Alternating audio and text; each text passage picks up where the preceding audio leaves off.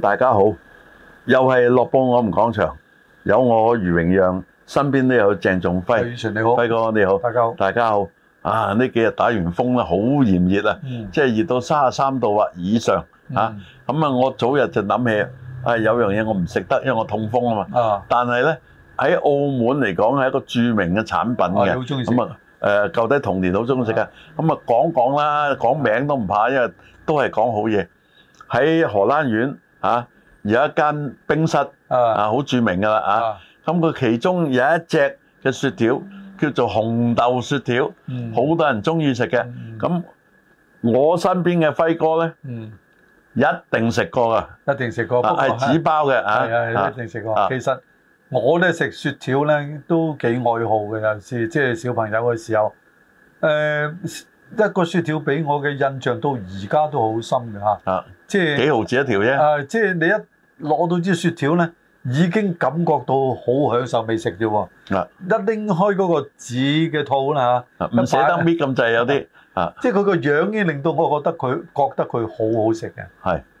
咁事實好唔好食咧？又講。啊，事實都好食，都好食係好食嘛？好食。啊，好食在於點樣好食咧？在於甜啊，定係點？我哋想形容下呢啊個紅豆雪條先。啊嗱，紅豆雪條咧啊，其實佢 即係我覺得啦，啊係將個紅豆紅豆沙啊，啊加埋啲一粒粒嘅紅豆，嗯攞啲雪雪硬佢，叫你食一個固體嘅紅豆粥嘅啫。其實嗯，但但係咧，亦亦都唔係淨係咁簡單㗎。但係咧，啊即係其實嗰個紅豆咧，佢俾你咁樣即係溶晒咧，嗰個紅豆嘅香味咧，你可以慢慢品嚐到。佢同食紅豆粥係唔同嘅，嗱，咁樣紅豆粥咧就煲到佢好似叫紅豆沙，你都講沙姐有綠豆沙，另外啊，咁佢係溶嘅。係咁紅豆雪條咧，如果全部溶晒就唔好食嘅。所以咧，佢有啲嘢係先下，有啲嘢咧喺嗰度倒落去。加就落去嘅分佈咗啊，啊所以形成咗個紅豆咧，就有粒粒一粒粒。但係如果硬啊嘅有咧，咬嘅，有啊咬頭嘅。但硬嘅好唔好食咧？當然唔好啦，係嘛？咁一定要嗰個腍同硬適中，呢個要個口感啊。咁啊，另外食嗰個紅豆嗰啲咧，學你話嗰啲真係好似紅豆沙咁樣。嗯但係咧，我哋細路仔食講得肉酸啲嘅，你出力去住咁啊，去啜索咗裏邊嗰啲索咗嗰啲嘢，哇，剩紅豆翻得沙個冰喺度喎，白色嘅白白色色嘅嘅，哎呀，啊，所以呢啲講下，有好多人咧就冇特別留意嘅啊，即係啊，咁呢個就係紅豆沙嘅雪條，其實我哋小朋友嘅時候咧，即係其實就其實就好好好好好啊急，食食下個雪條咧，中意斷咗咬係嘛唔係中意咬啊！啊，我都有，我都有其，實雪條係唔應該咬噶嘛，咬咧你吞咗咪蠢 咯，係啊，你吞快 乜嘢咗味都冇咩味都冇係嘛？咁啊講講有幾隻嘅雪條啦，嗯咁啊同大家分享下啦，即係有啲而家都冇㗎啦，嗯嗱，誒俾你講先啦，如果我搶晒講晒，冇問哦啊題你唔着數冇問題你講先啊，即係有紅豆啦嚇，啊跟住牛奶雪條啦，哇，跟住就檸檬啦，啊啊呢幾個都係多嘅。啊啊，你講啦，咁啊有得檸檬係有另外一樣水果㗎啦，係嘛？橙啦，係係嘛？啊，咁啊，雪條同雪糕一樣喎，有香芋雪條嘅喎。啊係，咁有啲用講翻轉頭啦，啊牛奶嘅冰糕條都有嘅喎，嗯係咪啊？即係同雪條有少少唔同。咁啊，冰糕條同雪條都分別有朱古力嘅面嘅，嗯，係嘛呢個脆脆皮就叫做脆皮誒係啦係啱。啦嗱，所以俾你講先有 着數啊！啊，呢個叫脆皮，脆皮咧，澳門邊間出名啊？哦，我即係我其實我講脆皮咧，即係應該誒超記有冇我就唔記得啊！啊。白咁宮肯定有啊，啦啊白宮啦，啩，啊誒禮記有冇我就唔記得啦，啊禮記都有嘅，係嘛？啊有啊啊，即係而家石果緊存咧，就好似剩翻禮記啫喎。啊，啊，即係講食呢啲咁嘅所謂冰室，禮記好似叫雪條冰室啊，淨係得禮記㗎啦，啊。雪糕可能有多幾間，因為有啲咧係入口嘅進口嘅啊咁咧就，但係咧，即係我覺得咧，後期咧就好多五羊牌嘅嚇，五羊牌嘅即係廣州嚟㗎啦，應該就係叫雪糕可啦能。你講得啱啊！啊嗱，五羊牌最初喺邊度有得賣咧？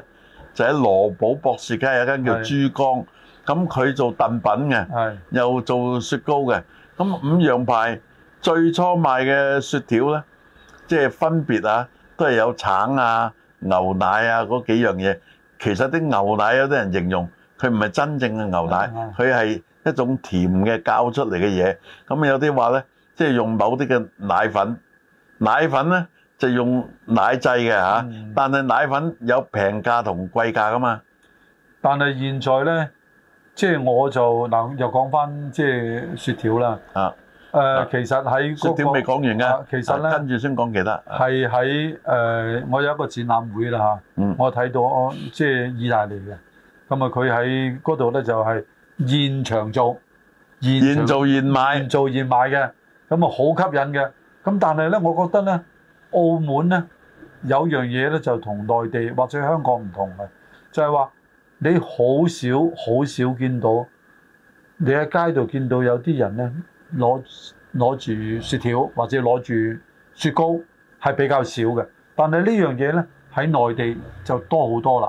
誒內地因為地方咧同澳門唔同啊，有啲特別熱啊，嗯佢要消暑啊。啊啊，咁頭先雪條仲未講完啊，嗯仲有菠蘿味啦。啊，仲有講到呢啊你度咧逐。樣講，你你講係有間式嘅，啊，即係一棒就兩味，係 有有啲叫做雙色，有啲三色係係嘛？啊？啊誒兩味通常係咩味咧？又問下你啊。即係多有啲係牛奶同埋朱古力啦，呢個有少啲，啊有係唔同嘅果，啊有啲咧有橙橙同啊埋啊西瓜，啊，紅色嘅西瓜。啊 總之就係搞到古靈精怪咁樣但係我頭先講菠蘿咧，啊，咁其中有啲雪條咧，佢有果粒嘅喎。嗯即係唔係成個就係一個冰係一個水，佢入邊可能有菠蘿粒細細地嘅。啊，我諗你食過出嚟㗎啦我哋我哋忘記咗一個雪條啊，啊，就係椰子雪條啊啊椰子而家都有，我啊啊我想壓軸講嘅，俾你講咗。咁椰子雪條邊度有咧？咁啊，啊，使唔使又要講翻咧？啊 爛鬼好多，唔係啊辣鬼就冇㗎啦，嗰類雪糕，冇㗎啦。啊，椰子雪條而家冇㗎啦。啊。啊，咁咧，我諗咧就即係澳門咧，即係講成雪條咧。誒，我唔記得係邊間白宮啦，你講啦啊嚇，就係白宮手推車嘅，啊，咁超佢記都有，有個手推車咧，有個啊推到賣西環、南環周圍都有啊。啊係啦我都好佩服佢喎係。其實咧，即係唔容易咧，即係就算你插幾多雪喺隔離都好啦，係唔佢唔係容隔易離嘅，啊喺個底嗰度嘅。啊！佢保持咁耐，即係賣幾個鐘頭，嗰啲雪條仲係硬，其實佢都好叻啊，唔係咁容易用啊，其實輝哥。係嘛？啊，因為你焗住喺入邊唔係咁容易用。你大家咧即係咁同埋有啲後期佢唔係普通嘅冰嚟嘅嗯。嚇，乾冰啊，乾冰係比較襟嘅，啊又容易處理，唔怕攪教啊。啊啊咁其實咧，係唔係有時嗱？而家講翻轉頭一個樣嘢啦，係咪有時呢一啲嘅街邊嘅即係小食啦嚇，即係嗯譬如雪糕、雪條嗰啲咧，係係啊，係咪應該鼓勵下一啲人應該啊啊去做咧啊？即係你唔好啊成日話啊，我哋唔愛街邊檔，我街邊檔嗱時間有限啦，又又唔衞生啊再講啦。咁啊，有都係街邊嘅，街邊嘅消暑食品咧，有啫喱咧、嗯涼粉大啦菜。糕 啊大菜糕啊嗰幾樣啦。咁另外咧，有啲人喺街邊嘅士多嗰度買嘢飲嘅嗯汽水啦， 係嘛？嗯咁嗰啲汽水舊時嘅櫃咧，就唔係一個純水雪櫃嘅，係一個冰水櫃嚟嘅，嗰啲叫即水係櫃，水櫃嚟嘅啊！水櫃咧就喺澳門做嘅，本地做嘅。嗯咁佢做個金屬殼，然後咧佢有個製冷有一套嘢嘅。嗯就擺落去適當嘅地方。咁我學你話齋個水櫃咧，哇！個水你摸下手落去冰凍係嘅係嚇，但係又好容易漏電嘅喎，試過有漏電嘅嗯喎啊！嗱，其實咧，即係水櫃咧，而家就唔流行噶啦。講真，因為好多因素，其中其中一個因素咧就係、衞生啊。即係雖然話嗰個水咧，當然未到要洗嘅啊要洗嘅你你你你諗下啦，即係好多水櫃咧係浸過隻手嘅，即係你隻手一擺落去咧，就攞起嗰支飲品啦。咁你隻手咧係擺落啲水嗰度噶啊嘛。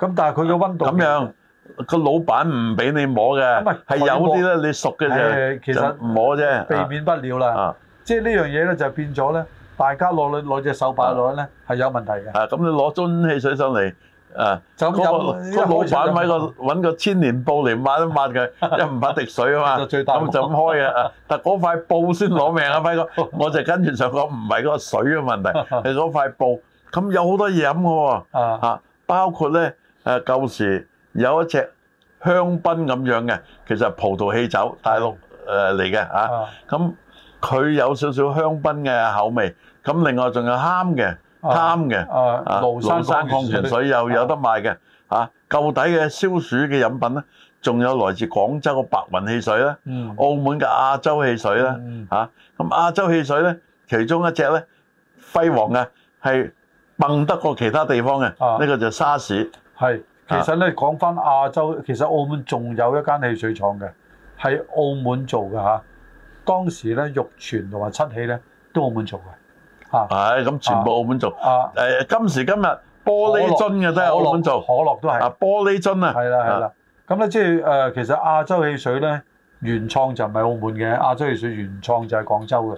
咁但係咧，即係當年嘅澳門嘅亞洲汽水咧，佢有幾隻味道好好嘅，我認為好好嘅。啊。誒你講講個俾沙你講先，你講個我沙士啦我嚇驚搶咗你講唔啊到，沙士咧，其實個橙汁啊啊，同埋個白檸啊，係同埋仲有其實佢都出埋嗰個叫做啊誒忌廉忌廉係啦啊。其實玉泉嘅我嘢參佢觀過嘅。啊，差唔多做晒個玉泉所有嘅嘢。啊，咁啊可惜時間問題嚇，嗯我哋第一第一日第二日再講嚇。好好多謝輝哥。